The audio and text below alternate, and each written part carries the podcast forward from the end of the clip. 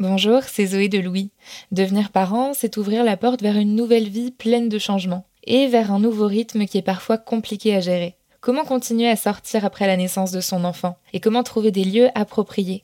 Evian, l'eau parfaitement adaptée aux besoins d'hydratation des bébés qui soutient ce podcast, a recensé avec l'aide de jeunes parents les adresses idéales à Paris, Lyon et Marseille pour sortir avec ses enfants. Evian soutient les nouveaux parents dans leur mode de vie et leur approche de la parentalité. Un peu comme Fête des Gosses finalement. Merci à Evian pour leur soutien et bonne écoute. Oui, tu m'as appelé. Ouais, ça va? Oui, toi? Dis-moi, euh, je voulais te demander, en fait, je suis en train de faire un épisode sur euh, le rôle de sa propre mère euh, quand on vient d'avoir un bébé. Tu vois, genre Oui. juste Et euh, en fait, je, je me rappelle pas, toi, t'étais venue m'aider à la maison? Non. Euh, non, je crois pas. J'étais un peu, euh, tu vois, je savais pas faire grand chose quand même. Hein. Comment ça, tu savais pas faire grand-chose? Bah non, je savais pas changer une couche, par exemple, tu vois. Euh, bon, t'as pas besoin d'avoir fait Polytechnique hein, pour changer une couche, mais euh, non, je me sentais pas très utile, quoi. C'est ça le truc. Mais Toi, ta mère, elle t'avait aidé avec nous? Non, mais la mienne, elle faisait comme moi, c'est-à-dire quand il fallait s'y coller, elle s'y collait. Quand Ouais. je l'appelais parce que j'avais un problème ou que t'étais malade ou que, tu vois, elle Ouais. venait. En fait, quand on l'appelait à l'aide, elle venait, quoi. C'est- C'était ça le principe. Ouais, C'est le même principe que j'ai adopté. c'est vrai. J'ai pas dit, euh, je suis libre, je vais venir m'en occuper tous les mercredis, tu vois. Ouais. Quand tu m'appelles, ben, j'essaie de venir, quoi. Mhm.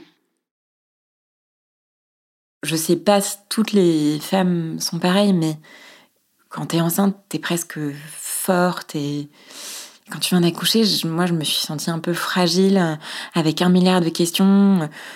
Je me suis mise à douter euh, et en fait, euh, je me disais que si j'avais eu maman, je me serais sentie plus forte. En fait, je crois que t'as juste besoin d'un câlin, tu vois.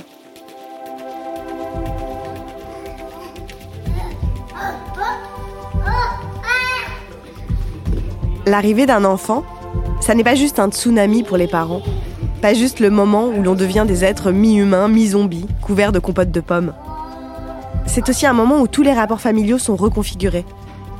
Les enfants deviennent les parents, les parents deviennent les grands-parents, mais les nouveaux parents redeviennent eux aussi des enfants. Des enfants qui ont des questions, des enfants qui ont besoin d'aide et de câlins, comme le dit Axel que vous venez d'entendre. Dans cet épisode, deux femmes racontent le moment où elles sont devenues mères. Le moment où, ensuquées par la fatigue, assommées d'amour, mouillées par les pleurs et les fluides, leur ventre de mère endolori, elles n'ont eu qu'une envie, se remettre dans celui de la leur. L'une l'a fait, enfin vous voyez l'idée, mais pas l'autre. La mère de Raphaël était là, peut-être même avant que le spermatozoïde ne traverse la zone pellucide de l'ovule. Elle était là comme une louve, la patrouille de France comme elle dit. Elle était là, inconditionnellement. La mère d'Axel était partie depuis longtemps. Quelque part où sa fille a la certitude qu'elle peut toujours lui parler, la rassurer, lui dire qu'elle merde, mais que toutes les femmes avant elle ont merdé.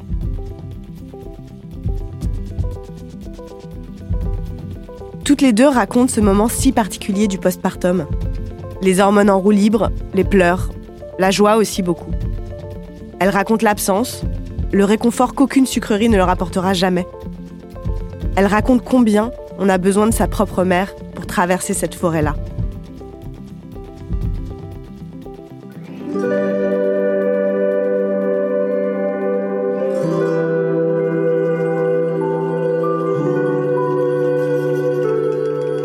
Je suis Marine Revol.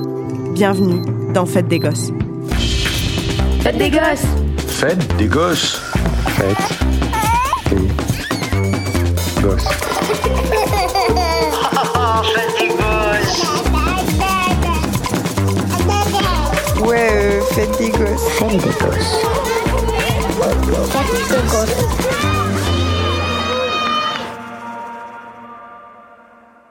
J'ai une relation qui est très fusionnelle avec elle euh, depuis le début. Elle travaillait pas quand, euh, quand je suis née. Mon père travaillait énormément, était beaucoup absent. Donc on a passé, on va dire, les quatre premières années de ma vie jusqu'à l'arrivée de ma sœur euh, à être vraiment toutes les deux, tout le temps. Donc on a une relation qui a toujours été très fusionnelle, qui s'est toujours bien déroulé, même dans les moments un peu tendus de l'adolescence. Euh, où on est censé un peu les détester. Euh, voilà, moi pour le coup, ça s'est toujours très bien passé avec elle. Et c'est quelque chose qu'on a gardé jusqu'à l'âge adulte, même en grandissant. Voilà, on a une relation qui est vraiment euh, extrêmement liée. Je l'appelle tout le temps au moindre besoin, à la moindre. Voilà, on imagine une meilleure amie. Et puis tu la transposes avec une personne qui a voilà une génération de plus que toi, et ça a toujours fonctionné comme ça toutes les deux. Donc moi j'ai toujours été très proche de ma maman. on était très complices, très fusionnels toutes les deux. Quand j'ai eu 12 ans, ma maman est tombée malade. Elle a eu un cancer des ovaires. Et je dirais que ça nous a rapprochés. J'ai vu ma, maman passer par des épreuves difficiles. Ça m'a fait grandir. Et ça m'a fait l'aimer encore plus. Je sais pas si c'est possible. Je suis tombée enceinte, j'avais 29 ans, tout juste, je pense. Et donc, je suis tombée enceinte 10 ans après le décès de maman. Déjà, c'était une super nouvelle. Euh, j'étais, trop contente de fonder une famille avec Greg. Et puis tout de suite, je me suis dit, waouh, en fait, euh, ce bébé, il va naître en juillet 2019. Il va naître pile dix ans après le décès de ma maman, parce qu'elle est décédée donc en juillet 2009. Et je me suis dit, waouh, c'est, c'est fou, c'est un signe. Et puis euh, direct, tu dis, bah, j'espère que tu me regardes, j'espère que tu vas être fière de moi, j'espère que tu vas m'aider. C'est pas rien de devenir maman. Et donc ma mère, elle est décédée en juillet, et donc il y avait ce truc des dates. Elle est décédée en 2 juillet, et donc le 2 juillet, j'ai été la voir au cimetière. Et c'était important pour moi que ce jour, ce 2 juillet, reste son jour à elle, et que le jour de ma fille soit un autre jour en juillet. Et donc du coup, j'ai été la voir, et une fois que j'avais passé cette étape-là, j'étais prête. Tu vois, je pouvais me dire, bah maintenant ça peut arriver, maintenant c'est bon, tu peux naître, tu vois. Donc j'ai apporté une rose au cimetière. Et j'ai été prendre un café. Et j'ai écrit dans mon petit carnet, parce que j'ai un petit carnet euh, sur lequel euh, je parlais à maman, je lui ai écrit. Et, je lui ai écrit que, que c'était mon tour maintenant d'être maman, ça allait être mon tour de devenir maman, et que j'allais avoir besoin d'elle. Comment devenir maman sans ta maman, à qui tu poses euh, toutes les questions? Qui sont bêtes, mais tu sais que tu vas en avoir plein et tu sais que tu vas pas pouvoir lui poser. Donc, euh, je lui ai demandé de veiller sur ma fille, c'est sûr, mais sur moi, enfin, de m'aider à prendre ce rôle de maman. J'arrivais à la fin de mon terme, je me sentais pas très bien, je me sentais comme fiévreuse, et pourtant je prenais ma température et j'avais pas de température. Donc j'ai fini par appeler la clinique en leur disant écoutez, euh, je sais pas, je me sens pas bien. Et ils m'ont dit bah prenez aucun risque, euh, venez, on va juste vous faire un petit check et puis on, va voir ce qui se passe. Et en fait, euh, bah, il s'est avéré qu'il fallait que je sois déclenchée parce que le bébé faisait de la tachycardie. Et du coup, il valait mieux qu'elle naisse rapidement. Alors, j'ai eu la chance d'avoir une très belle grossesse et un super accouchement.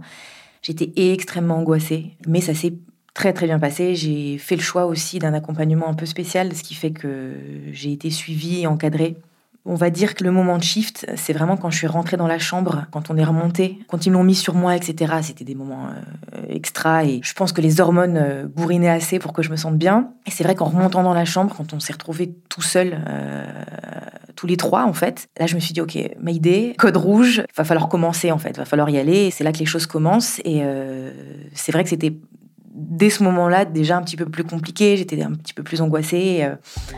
Mais voilà, j'ai eu la chance quand même d'avoir un très bel accouchement euh, sans rien à redire, quoi.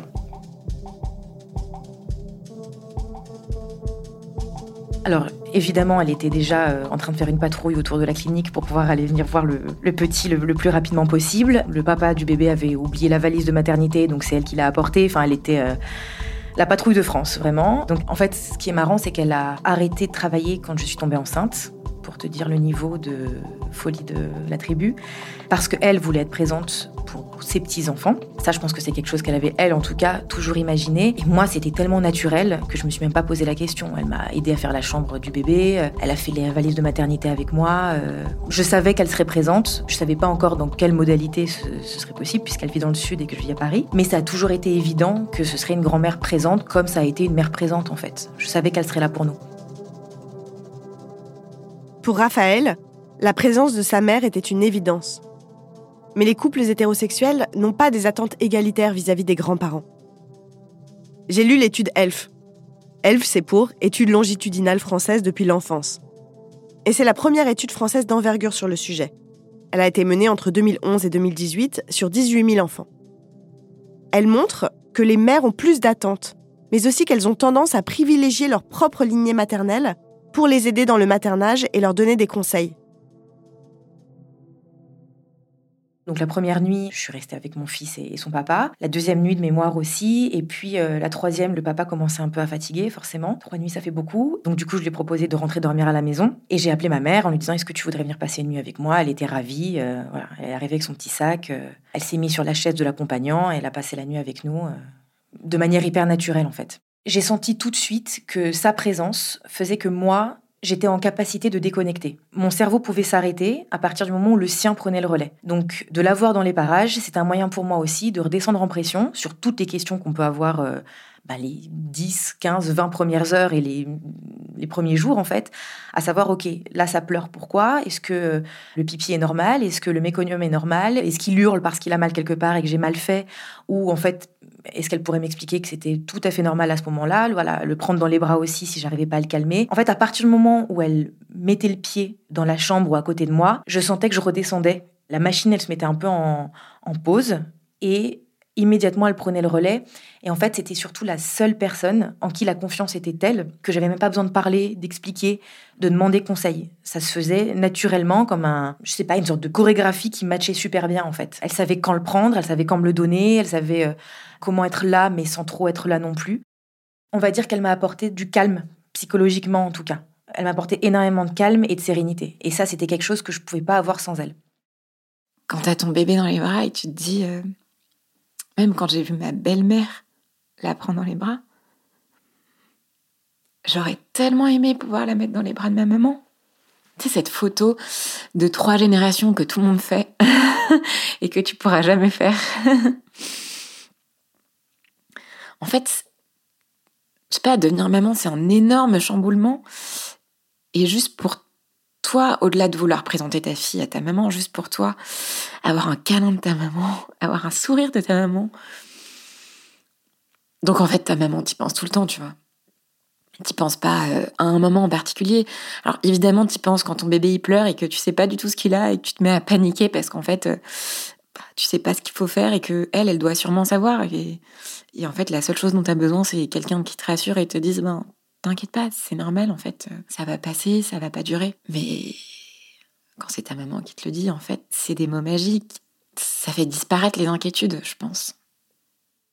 Donc là, on est la troisième nuit à la maternité. Le papa, du coup, du bébé est rentré à la maison pour dormir. Ma mère est venue. On me prévient que c'est un peu la nuit de l'angoisse parce que c'est la nuit où il va, lui, avoir énormément besoin de téter. Moi, je tenais à l'allaiter, c'était assez important. À ce moment-là, je commence à avoir une montée de lait phénoménale. J'ai des très petits seins qui ont, comme tout le monde, un quadruplé de volume qui était euh, dur comme des parpaings. Enfin, je savais plus quoi en faire, je savais plus quoi faire de mon corps, je comprenais rien, c'était intenable. Donc évidemment, je pleurais beaucoup parce que sinon c'est pas marrant. Le petit pleurait beaucoup parce qu'il fallait faire une symphonie. Les sages-femmes me donnent toutes à ce moment-là des informations très contradictoires, euh, du chaud, du froid, du chou, pas du chou. Rien n'était compréhensible pour moi.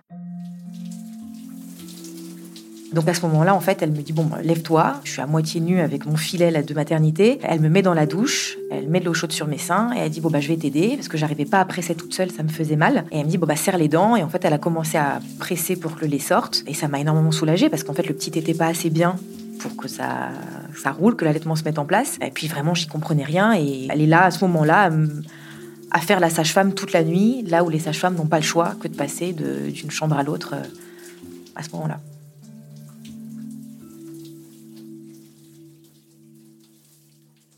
J'ai pas de pudeur avec elle. J'ai l'impression que mon corps, ben, elle le connaît et même s'il n'est pas celui de la petite fille, peu importe, ça reste mon corps et je reste sa fille. Je me suis pas posé la question déjà, je pense parce que il fallait que quelqu'un m'aide en fait, et donc peu importe ce qu'il fallait qu'elle fasse. Et surtout non, en fait, j'ai trouvé sa limite assez naturelle. Je me dis bon bah quoi, pendant des siècles et pendant des millénaires, les femmes et d'autres femmes qui n'étaient même pas les mères ont aidé des mamans à devenir maman. Pourquoi pas ma mère finalement à ce moment-là?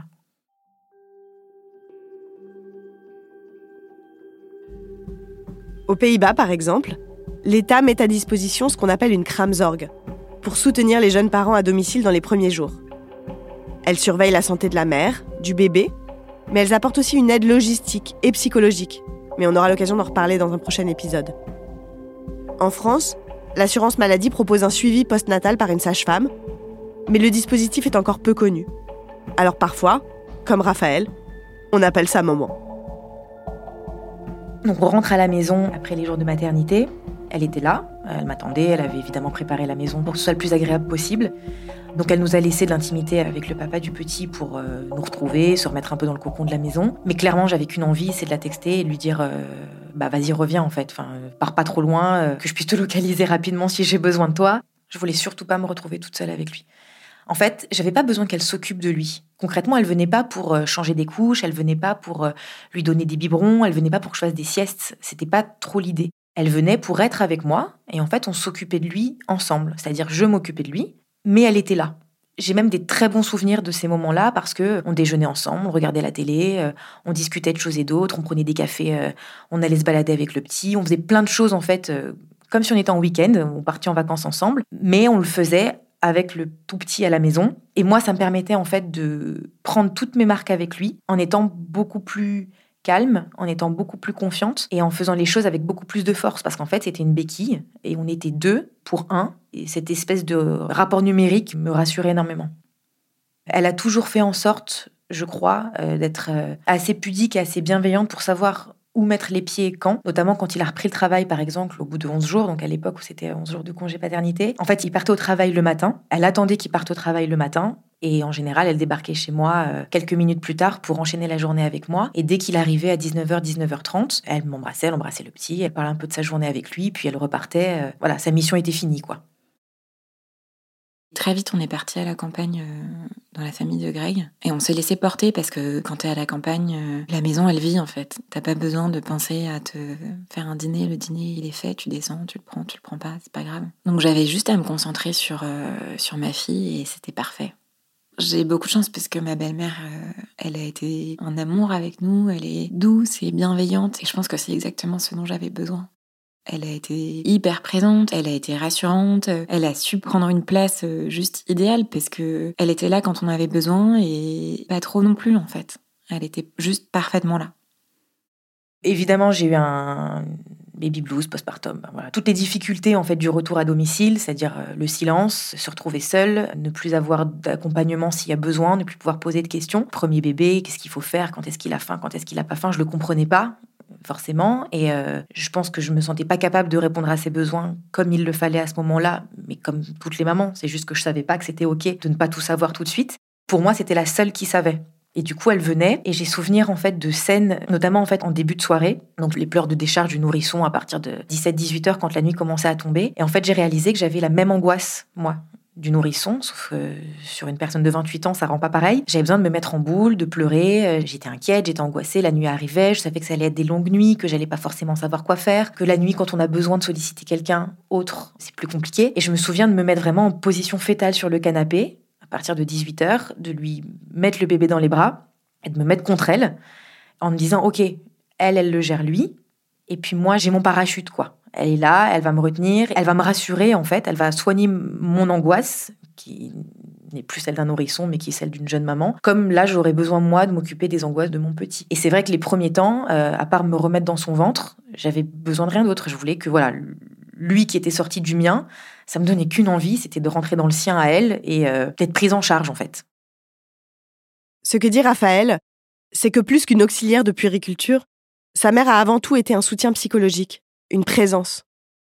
Et cette présence, quand elle est voulue et appréciée, elle a des conséquences biologiques sur la mère et sur l'enfant.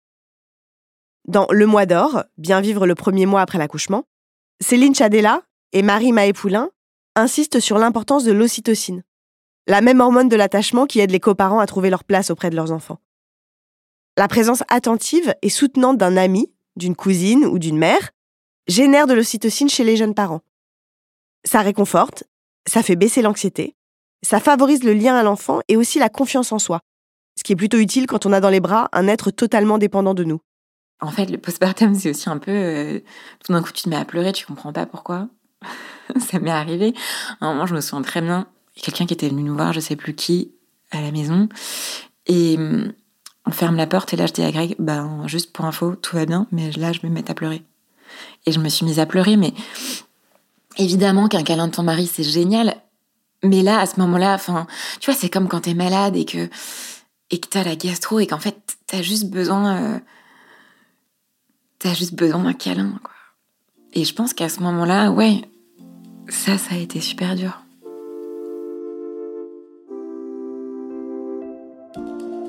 L'été dernier, une amie m'a mis un livre dans les mains. Ou plutôt m'a menacé de maudire ma famille sur trois générations si je ne lisais pas ce livre, tant il était magnifique. C'était Toutes les femmes sauf une de Maria Pourchet. C'est l'histoire d'une femme qui vient d'accoucher et qui raconte à son bébé les blessures transmises de génération en génération aux femmes de sa lignée. Pour déjouer la loi de la reproduction, elle raconte à sa fille sa relation à sa propre mère. Elle dissèque ses mots entendus enfant. Elle réexamine l'histoire, les silences et les erreurs de celle qui est passée juste avant elle. Je crois que c'est aussi ça qui se passe quand on devient mère. J'ai toujours lu, entendu, vu que euh, quand on devient maman, forcément, les relations qu'on a avec sa propre mère sont réinterrogées en fait. J'ai toujours compris ça comme une sorte de nouvelle crise d'ado, c'est-à-dire euh, voilà, il y a le moment où on grandit, on veut euh, s'extraire en fait du joug un peu familial et souvent de la mère, et puis il y a le moment où on devient maman et là ça y est, c'est une nouvelle famille qui se crée. Du coup, les parents et la mère en l'occurrence n'ont plus forcément leur place dans cet endroit-là parce qu'on crée sa propre famille. Je savais moi que je voulais que ma mère en fasse partie de ce nouveau cocon familial. Puis ça aurait pu être ma belle-mère en fait. C'est que se crée autour de nous euh, une nouvelle famille, mais qui intègre euh, des tantes, euh, une mère, etc. J'ai perdu maman dix ans avant de devenir maman. Et donc pendant dix ans, tu fais tout un travail de deuil, on va dire. Et quand tu deviens maman, tu t'y attends pas, mais tu te reprends une énorme vague en pleine figure. Parce qu'en fait, il faut que tu te mettes et que tu commences à faire le deuil de la grand-mère que ta fille aura jamais. Et ça, je ne m'y attendais pas une seconde. Mais en fait, tu vois, aujourd'hui, ma fille, elle a 3 ans et pour moi, c'est encore difficile qu'elle ait pas de grand-mère. Alors évidemment, pour tous les côtés pratiques, pour toutes les questions euh, bêtes que tu vas te poser, parce que tout d'un coup, ton bébé, il a 42 fièvres et que, en fait, euh, mais qu'est-ce qui se passe? Mais c'est normal, et si ta maman était là, elle te le dirait. Mais aussi pour tous les moments de complicité qu'elles pourront pas avoir toutes les deux, que moi j'ai eu avec ma grand-mère, et que j'aurais vraiment aimé euh, que ma fille ait avec sa grand-mère et pour tous les moments que toi, en tant que maman, tu peux partager avec ta maman. Quand toi, tu deviens maman, tu te mets à comprendre plein de trucs sur quel rôle avait ta maman. Tu vois, quand ma maman est décédée, tu passes forcément par ce moment de colère un peu en disant mais tu m'abandonnes. Et bah quand je suis devenue maman, j'ai compris la douleur qu'elle avait dû ressentir quand elle a laissé ses filles. Il a rien de pire en fait pour une maman de se dire je vais devoir laisser mes filles affronter le monde toute seule. Et ça, toi, quand t'es la fille, tu t'en rends pas compte, mais quand t'es devenue maman, tu comprends j'ai compris de manière hyper naturelle la relation qu'elle a pu avoir avec moi quand j'étais bébé en fait et enfant. C'est-à-dire que la fusion qu'on avait toutes les deux, je l'ai tout de suite ressentie, enfin très rapidement et sûrement grâce à son soutien avec mon fils. Et je me suis dit, ok, c'est ça qui s'était passé pour elle en fait. En gros, la pomme, elle n'est pas tombée très loin de l'arbre. C'est-à-dire le type de mère qu'elle a été. Je pourrais me débattre autant que je veux. Il y a des choses que je pourrais pas changer parce que ce qu'elle m'a inculqué, ce qu'elle m'a appris, les choses qu'elle m'a montrées, et eh ben très naturellement, je les reproduis avec mes enfants maintenant. On est très différentes. Elle est beaucoup plus patiente que moi. Elle a plein de qualités de maman que j'estime ne pas avoir. Et d'ailleurs, ça a été un peu compliqué parce que je la trouve tellement bonne maman que je me disais, ok, mais ce modèle-là, en fait, il est inatteignable. La bonne mère, c'est elle. La preuve, c'était ma personne préférée sur Terre jusqu'à ce que mes enfants arrivent. Comment je vais faire pour être aussi parfaite qu'elle et pour voir être aussi euh, généreuse, euh, aimante euh? Mais je me pose ces questions tout le temps et en fait, c'est ça le problème, c'est que je me souviens de ma maman comme une enfant. Et forcément, le souvenir que j'ai d'elle, il est tout là-haut, tu vois. Je me mets une pression d'enfer. Je suis en concurrence avec euh, un être parfait. Parce que dans mes souvenirs, ma mère, elle était parfaite. Elle l'était certainement pas. Et, heureusement, d'ailleurs, euh, personne n'a besoin d'une maman parfaite. Mais ouais, je me mets une pression d'enfer. Parce que dans mes souvenirs, ma mère, elle était douce, elle était patiente, elle était bienveillante. Et, voilà, moi, ça m'arrive de craquer et, de perdre patience. Et, voilà, à ce moment-là, je me dis, mais, mais ouais, je, je culpabilise. Je me dis, mais j'aimerais bien être plus comme toi. Ou... Et toi, comment t'aurais fait pour gérer cette crise-là? Et, et, forcément, tu te dis, bah, je suis sûre que toi, t'aurais super bien géré. Alors que non, je suis sûre que si elle était en face de moi, elle me dirait, mais arrête Évidemment, moi aussi, j'ai craqué. Évidemment, tu étais une petite fille qui faisait des crises de nerfs et c'était super dur pour moi. Tu vois, est-ce que ma fille me ressemble? Est-ce qu'elle a le même caractère que moi? J'en ai aucune idée. je pose la question à papa, mais papa, c'est un papa, il sait pas me répondre. je pense que je suis une mère différente de ma mère. Et ça, c'est dur parce que au moment où je suis devenue maman, je me suis dit que je voulais lui ressembler. Enfin, c'était mon modèle. Et en fait, non, on est différentes. On est deux femmes différentes. Et j'ai pas son caractère et j'ai pas. Voilà. Aujourd'hui, j'ai un peu plus accepté ça.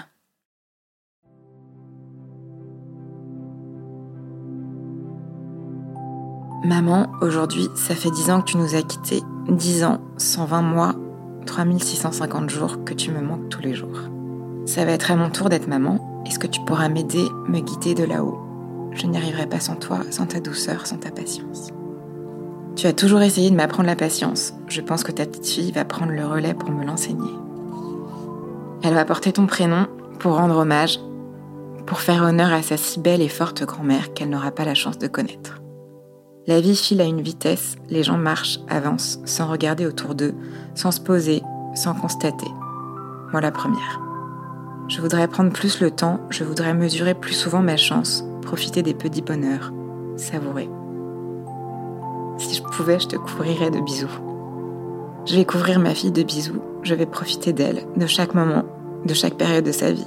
Je vais profiter du tout petit bébé qui va beaucoup pleurer, de celui qui va rire, apprendre à parler, marcher, de la petite fille qui va découvrir, apprendre, se rebeller. Aide-moi à lui transmettre ce que tu m'as transmis, à lui apprendre à avoir confiance en elle, à l'aimer inconditionnellement comme tu m'as aimé. Maman, tu me regardes de là-haut, c'est pas possible autrement. Mon bébé, tu peux venir maintenant. On t'attend avec ton papa, on est prêt et on va t'aimer fort.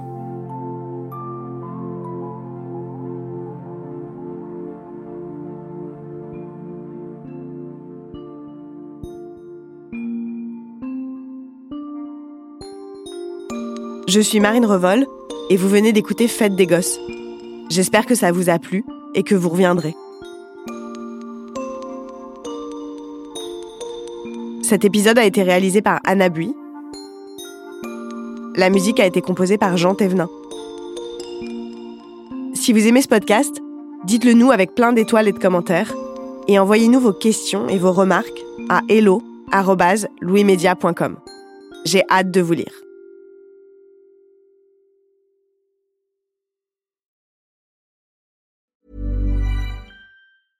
Je présente mon billet, elle prend mon téléphone, elle agrandit, je vois qu'elle zoome, elle me dit mais c'est un faux billet madame. Et ce jour-là, je suis avec mon frère et je me dis mais il se fout de moi ou quoi? Je lui demande à quelle heure il rentre et là il me ment sur euh, l'horaire de retour et il me donne un horaire euh, trois heures plus tard. Sur les coups de midi, je sais pas pourquoi, je vérifie mon application bancaire et je me rends compte que j'ai été débité de 400 euros sur mon compte bancaire. Je vois le, le policier regarder euh, son écran, on voit qu'il y a un pavé, quoi. Et euh, là, il me regarde et il me dit, monsieur, je peux pas vous dire ce qu'il y a sur mon écran. Par contre, regardez-moi bien droit les yeux, fuyez. Je fais une marche arrière. Et à ce moment-là, une jeune fille arrive en courant. On lui hurle par la fenêtre que nous sommes toutes ces meufs. Donc je lui dis à toi, ramène ton cul ici tout de suite parce que ça va partir en cacahuète. Lover, voleur, une série de quatre épisodes tournée par Lisanne Larbani après son enquête dans Libération à propos de Lesty, le caméléon de Tinder, et à écouter à partir du 22 avril dans Passage, notre podcast Histoire vraie. À très vite.